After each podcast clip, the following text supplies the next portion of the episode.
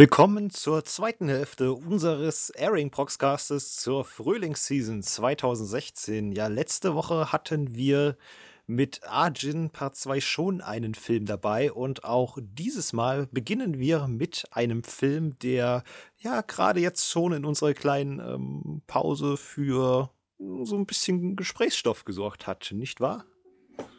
Äh, ja, die Rede ist von Garo Divine Flame. Äh, das ist der neueste Ableger aus dem Garo Project. Mm, die Handlung des Films wird nach der ersten Staffel Garo Hono no Kokuin spielen. Äh, ja, mal in die Runde gefragt, wer von euch hat denn den Anime gesehen? Außer Zero L. Ich muss passen. auch nicht. Ja, es scheint so, als ob nur du ihn gesehen hättest. Was kannst du denn, uns denn über Garo sagen? Also ich finde, der Anime ist einer, der relativ unterschätzt ist. Also ich finde, die, die Charaktere sind interessant. Jetzt mal abgesehen von dem, dem Vater von dem Protagonisten, der ist, ja, kann man schon fast sagen, so wie so ein, wie so ein kleiner Hir Hiraya aus Naruto.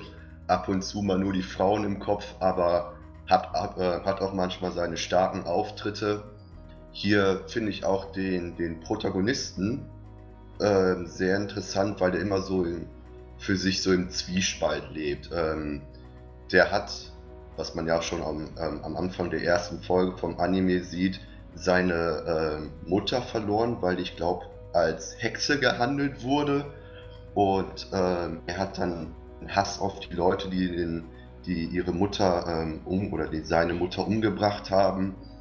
Und die haben ja alle so, so speziell eine oder so spezielle Rüstung.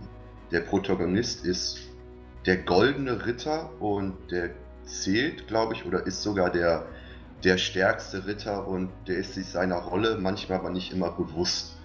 Dann gibt es Kämpfe, die wirklich sehr gut aufgemacht sind, trotz CGI, was einer ja, vielleicht nicht jeder mag, aber ich finde, das sieht eigentlich gar nicht so schlecht aus.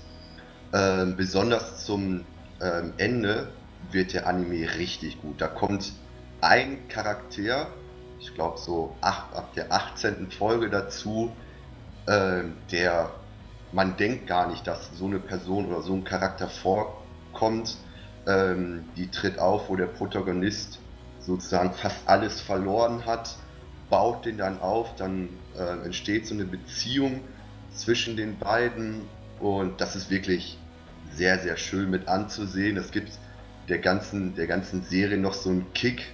Was danach so passiert, möchte ich nicht sagen, weil das spoilert dann zu sehr, weil das schon ähm, ein starker Twist ist oder schon ähm, ein starkes Stück, was der Story eigentlich schon ziemlich viel beiträgt. Auf jeden Fall, ähm, als der dann ähm, aus seinem Loch sozusagen rauskommt, rappelt der sich nochmal auf, ähm, fast ähm, alle Kraft und allen Mut zusammen und kämpft dann nochmal so ähm, gegen den Antagonist oder gegen den Endboss, der dann versucht, irgendwie alles an sich zu reißen. Und ich finde es schön, dass der Film direkt nach, der, ähm, nach dem Anime ansetzt. Sonst hast du, hat man ja Filme, die, die spiegeln dann die Serie wieder, ähm, arbeiten nochmal alles schick auf. Aber hier eine komplett neue Story ist mal wirklich schön anzusehen. Und deswegen freue ich mich persönlich auf den Film besonders. Das ist für mich sogar der Film, den ich jetzt von der Frühlingsseason am meisten her herbeisehe. Ja, ich habe auch mal in die ersten zwei Folgen des Animes reingeschaut. Ähm, also ich fand, so die Ansätze haben mir wirklich sehr gut gefallen. Für mich hat es dann leider echt das CGI, ja, ich möchte nicht sagen zerstört, aber ich ich bin eigentlich kein großer Gegner von CGI. Im Gegensatz, ich bin, wenn es gut umgesetzt ist, gefällt es mir sehr gut, wie in Knights of Sidonia. Aber da hat es mir dann leider wirklich nicht so gut gefallen. Aber man muss wirklich sagen, die Charaktere und also ich glaube, das ist von der Story hat das durchaus Potenzial. Also ich werde mir auch nochmal überlegen, ob ich den dann nicht doch noch weiterschaue. Ich denke, Fans der Serie werden sich durchaus über den ja, Film freuen können. Also ich persönlich habe den Anime nicht gesehen und habe jetzt auch nicht so ein großes Interesse daran, weil mir die Genre-Kombination nicht so gut gefällt und die Geschichte spricht mich jetzt auch nicht so an. Ja, das Einzige, was ich vielleicht jetzt so interessant fand, ist, äh, dass das Studio ähm, äh, auch für den äh, Anime Sakamichi no Apollo verantwortlich zeichnet. Den mochte ich sehr gerne, aber das waren ganz andere Genres, also das kann man gar nicht vergleichen. Und Studio kann ja auch völlig äh, komplett verschiedene Animes produzieren. Deshalb sagt das für mich jetzt auch nicht so viel aus. Gut, dann lassen wir Garo einmal Garo sein und vielleicht erwärmt sich doch der ein oder andere mal reinzuschauen. Wir kommen zum nächsten Anime, den ja eigentlich unsere liebe Lena anmoderieren könnte, denn die Meldung zu dem Anime stammt von ihr und zwar ist die Rede von Flying Witch. Ersparen wir jetzt mal die Mutmaßungen, warum ausgerechnet ein Anime über eine Hexe von unserer lieben Forenleiterin kommt. Allerdings handelt es sich um die Anime-Adaption des Mangas von Shihiro Ishizuka, wird von JC Stuff produziert, die sich unter anderem auch um Bakuman, Heavy Object, Hiran no Aria und Zero no Tsukaima gekümmert haben.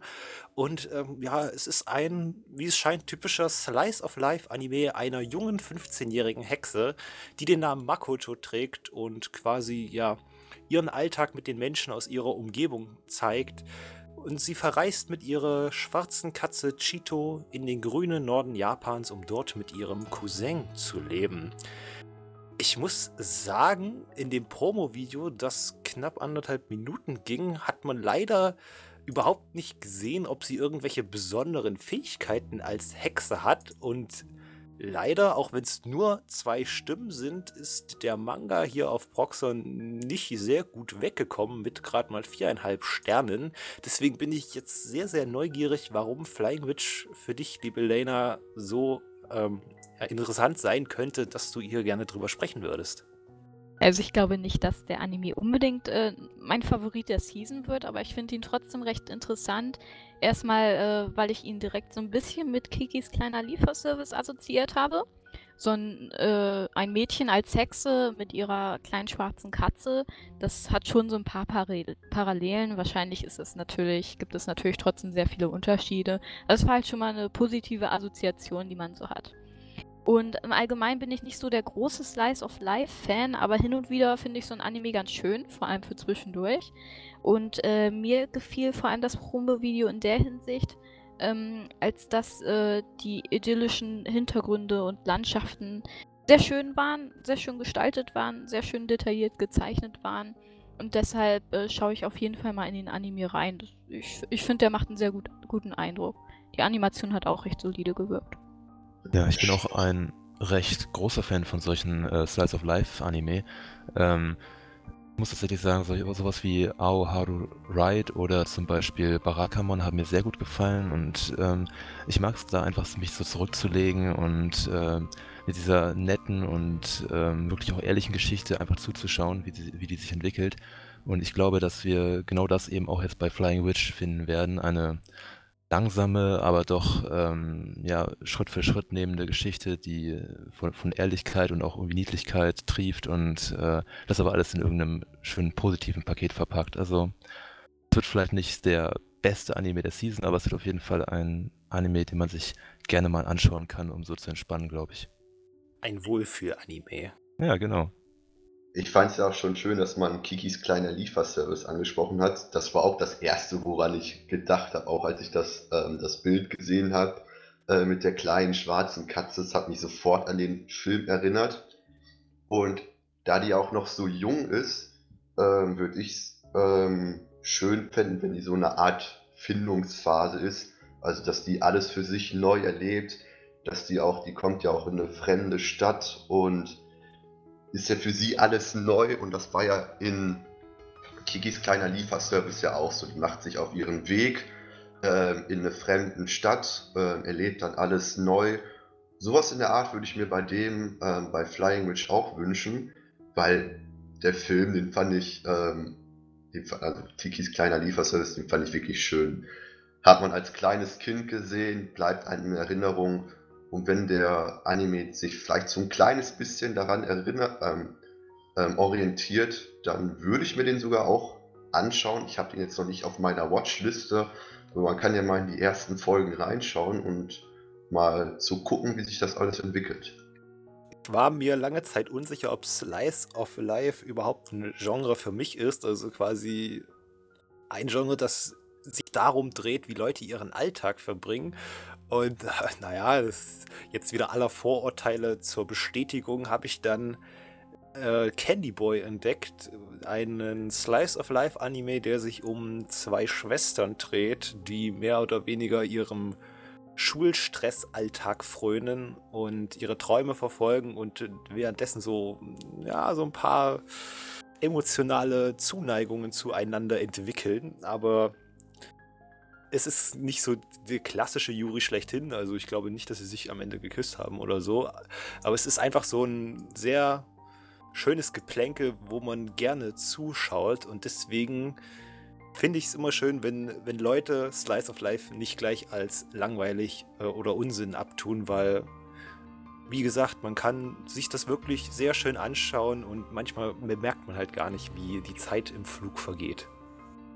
Ich weiß nicht, ob einer den Anime ähm, Hana Sakairoa von euch gesehen hat. Das ist ja auch so ein typischer Slice of Life Anime. Und das war sogar einer meiner ersten Slice of Life und ich fand den an sich wirklich richtig gut einfach nur mal den, äh, den Tagesablauf ähm, von den Charakteren mit anzusehen, auch wenn sie zur Schule gehen oder sonst was, fand ich mal jetzt vom abseits von allen anderen Genres, ähm, die man bei einer Season geboten bekommt, mal eine nette Abwechslung finde Slice of Life, äh, da ist schon ein bisschen was hinter. Das sind halt sehr bodenständige Animes, die aber schon so persönliche kleine Krisen oder Probleme des Alltags thematisieren. Man kann sich halt oft sehr gut identifizieren, finde ich, mit den Charakteren. Da würde ich zum Beispiel auch Usagi Drop oder One Week Friends äh, positiv hervorheben, wo vor allem die Problematik von gezielt von bestimmten Personen äh, thematisiert wurde. Auf eine sehr bodenständige Art und Weise das gefällt mir hin und wieder ganz gut. Wie gesagt, Riesenfan bin ich davon nicht, aber ich finde, da kann man sehr schöne Sachen daraus machen. Und wer sich weniger für Alltagsprobleme interessiert, der kann ja trotzdem mal reinschauen, allein schon um diesen Hamster mit dieser kleinen Fliege zu sehen. Süße Tiere sind immer gut. Ganz genau. Hauptsache, sie sind nicht schlecht synchronisiert. Nervt mich ja. immer. Oh. Ich erinnere an den Hirsch aus Koisento. Kleiner Gut. Hinweis, wer das gerade nicht verstanden hat, unsere hundertste Rezension hier auf Proxer gibt es auf unserem YouTube-Kanal. Dort hat sich die Redaktion nämlich zusammengesetzt und eine äh, sehr eigene OVA angeguckt mit Live-Kommentaren. Wenn ihr die schauen wollt, ich, ich denke, ich packe den Link einfach mal in die Beschreibung der Folge hier. Gut, dann Android ist der nächste Anime, den wir euch vorstellen wollen. Endra ist eine Welt, die unter der Erdoberfläche liegt. Eines Tages landet Shun Asanaga, ein gewöhnlicher 15-jähriger Schüler aus dem obrigen Land, in dieser ihm unbekannten Welt. In Endra begegnet er dem Prinzen Emiro, der den momentanen König partout nicht ausstehen kann. Mit einer Waffe in der Hand zieht er los, um endlich seine Rache zu bekommen. Ja, doch der Machtunterschied zwischen ihm und dem König ist zu groß. Und so landet er schlussendlich im Kerker. Emirio steht kurz davor, sich der verbitterten Verzweiflung hinzugeben, als sich plötzlich die Wände krümmen, um Platz für Shun zu machen. Äh, ja, das klingt jetzt sehr nach einer typischen Fantasy-Geschichte. Mit was für Erwartungen geht ihr denn an die Serie ran? Ja, tatsächlich glaube ich, dass das das Anime ist dieser Season, das so die größte Chance darauf hat, so richtig 0815 zu werden. Also von dem, was wir jetzt schon gehört haben, äh, wie du gesagt hast, so dieses typische Fantasy-Anime. Also ähm, die äh, Person X kommt in eine andere Welt, um dort Person Y zu helfen. Ähm, das ist eigentlich ja nichts Neues, aber ähm, gerade weil es eben sich so ähm, standardisiert anhört, glaube ich, dass wir da ähm, doch positiv überrascht werden könnten. Ähm, ich bin auf jeden Fall mit guten Erwartungen dran. Ja, ich bin auch ein bisschen skeptisch, war immer zum Beispiel, wenn einer aus der jetzigen Zeit kommt, irgendwie ins Mittelalter ähm, reist oder gezwungen wird, dahin zu reisen, warum auch immer.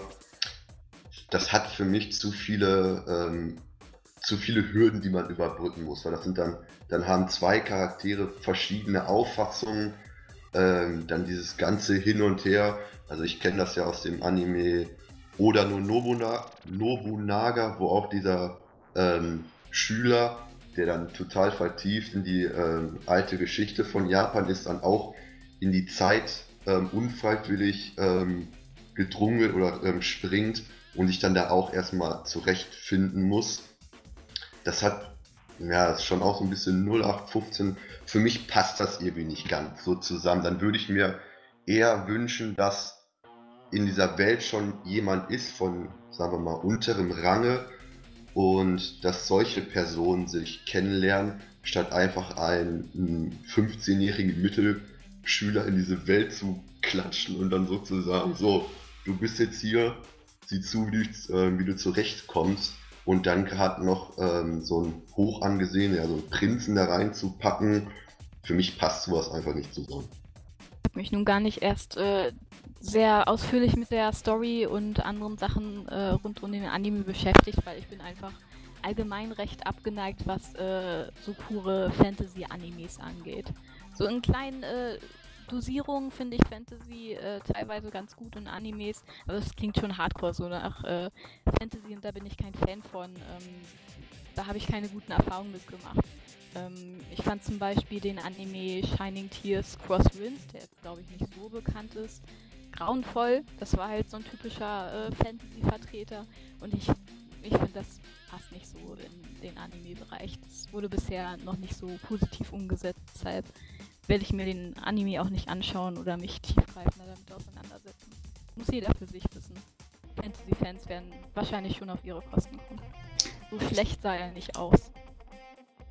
Also ich denke, schlecht sah jetzt auf keinen Fall aus, aber ich dennoch muss ich auch sagen, ich teile so ein bisschen diese Befürchtung 0815, weil irgendwie alles, was man jetzt so an, an Key Visuals oder auch an Story jetzt schon mitbekommen hat, das klang jetzt alles schon nach, hat man schon mal gehört.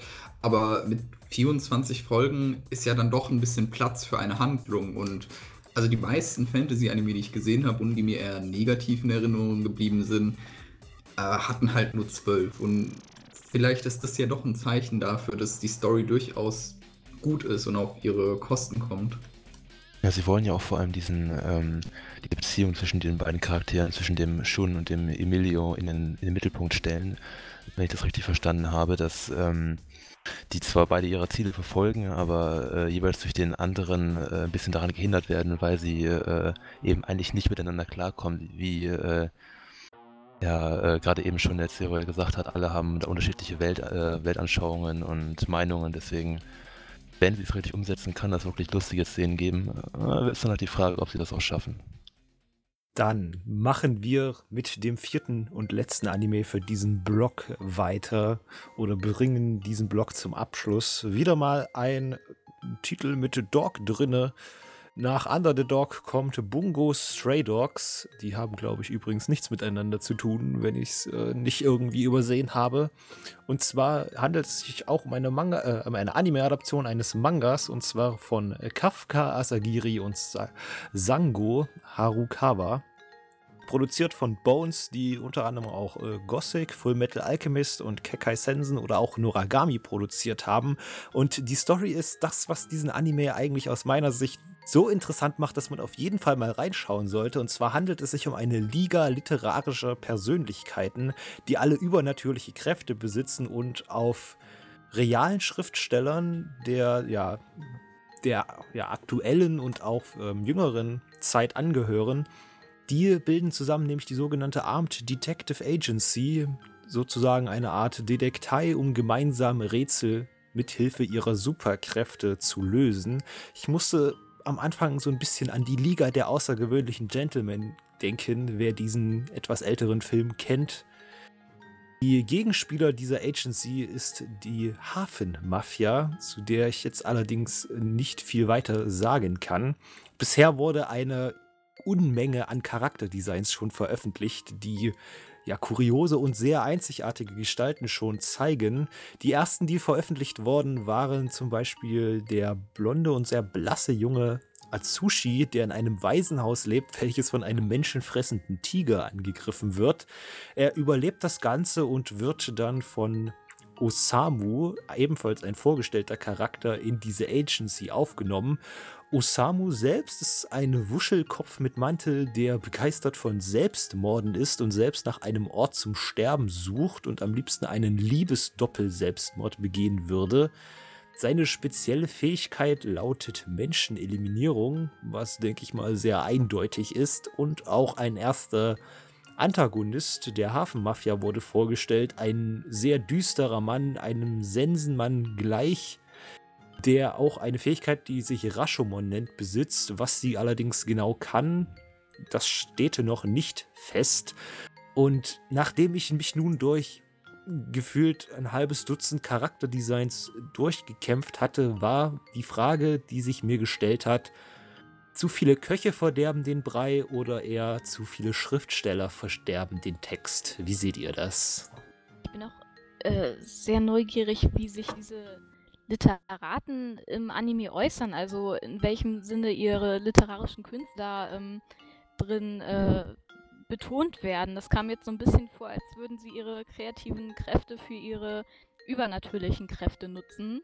Ähm, in dem Sinne, ähm, ja, kam mir das jetzt vor. Äh, aber ich bin mir noch nicht so richtig sicher, was ich von dem Anime und diesen Charakteren äh, denken soll. Die Storybeschreibung klang auch noch so ein bisschen, ja, nicht unbedingt vage, aber wie gesagt, ich weiß noch nicht so richtig, was ich darüber denken soll. also ja, ich finde, prinzipiell ist das vom Setup her hochinteressant. Allerdings hätte ich da quasi als Autor dieser Serie das extreme Problem, dass ich vermutlich sehr, sehr perfektionistisch herangehen würde, wenn ich nämlich reelle ähm, Schriftsteller nehmen will, die wirklich leben und gelebt haben, dann hätte ich ja den Anspruch, dass ich irgendwie genug von denen kennen würde, um ihren Stil einschätzen zu können, dass ich mir nicht nur einen Wikipedia-Artikel dazu durchlese und dann sage, ach okay, so ist der scheinbar drauf gewesen, sondern dass ich mich dann quasi mehr oder weniger in jeden ein bisschen reinfuchsen muss, damit ich den auch darstellen kann. Und da ist jetzt die Frage, wie penibel man eben in dieser Hinsicht ist am Ende. Ja, das ist wahrscheinlich das Schwierige, weil aus der Storybeschreibung kam jetzt nicht so richtig hervor, wie die Charakterzüge der äh, Literaten im Anime dargestellt werden sollen. Ja, und ich als Zuschauer, ich kenne jetzt nicht äh, die Werke, die diese ähm, Autoren verfasst haben, deshalb kann ich das auch schlicht abgleichen, wahrscheinlich. Hat denn einer von den anderen beiden vielleicht mal irgendein Werk von einem der Autoren gelesen oder davon gehört? Nee. Leider nein. Also das ist wirklich ein äh, Anime, der an Kuriosität nicht zu übertreffen ist, glaube ich. Also ähm, das ganze Setting, äh, allein schon, dass da wohl ein Tiger rumläuft, dass äh, die Hauptcharaktere sich dabei beim Selbstmord äh, treffen, so ungefähr. Also äh, es wird auf jeden Fall einer dieser Anime sein, wo man sagen muss, auf jeden Fall zumindest die erste Folge anschauen. Und dann, dann gucken wir mal weiter so ungefähr, weil äh, jetzt so am Anfang ist es schwer, darüber wirklich was zu sagen oder schon im Voraus da irgendwie etwas äh, fürs Fazit zu äußern. Ja, ich bin ja auch durch. Ist auch... Entschuldigung, mach du erstmal. Okay. Ja, ich bin ja durch die Vorstellung da von Nino Taku bin ich auf den Anime aufmerksam geworden. Vorher habe ich davon überhaupt gar nichts mitbekommen.